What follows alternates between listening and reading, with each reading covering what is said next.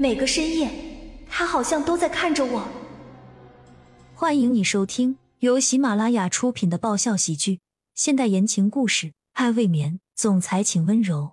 作者：菲菲云烟，由丹丹在发呆和创作实验室的小伙伴们为你完美演绎。第三十三集，沈小姐，既然你想听实话的话，那我不妨就告诉你，作为一个专业的服饰搭配和造型设计师，我就是因为眼光独到，才会受到很多新老顾客的青睐。我想，光是我这家店的名气，就足以证明我的眼光是什么样的等级了吧？所以今天在这里，我就只从专业的角度来说，那套黑色的晚礼服裙。除了江曼，没有第二个女人能穿得出它的价值。她不光要有惊人的美貌去与之相称，而且更重要的是，必须要有妩媚妖艳和清纯宜人两种极致融合的气质共存才行。安宁一边说着，还一边特意打量了沈雨然一眼，接着补充道：“而这些关键要素呢，沈小姐一个都没有，所以那件衣服并不适合你。”这个答案，沈小姐满意吗？安宁冷冷的说着，一脸的严肃体现了她的专业。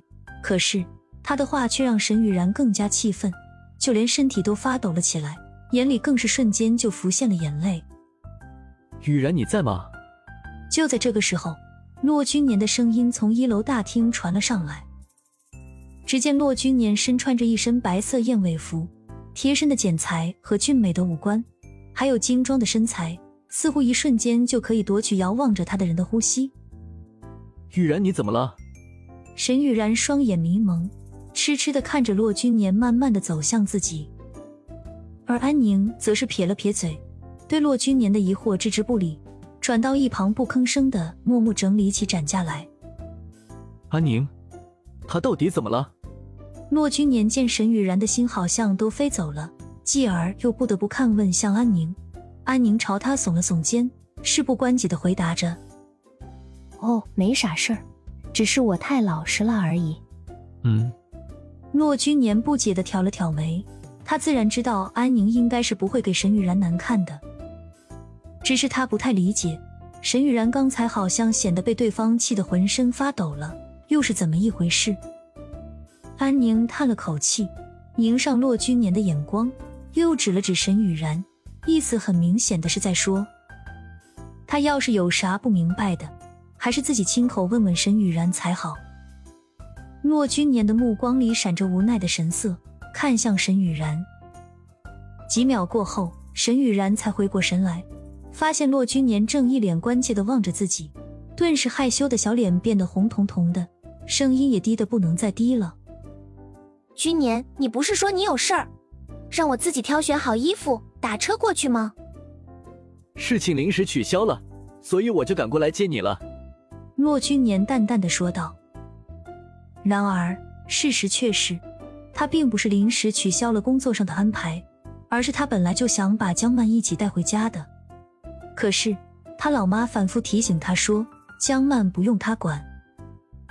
那我们，安妮，你看怎么样？江曼换好了衣服。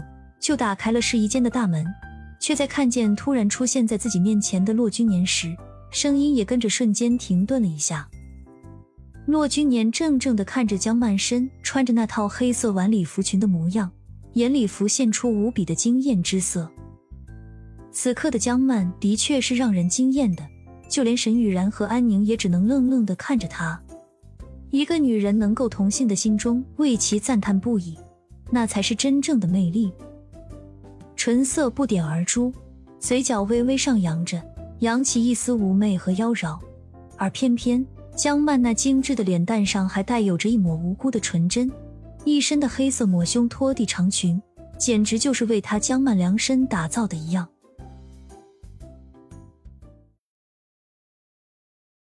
本集完，欢迎订阅本专辑《爱未眠》，总裁请温柔。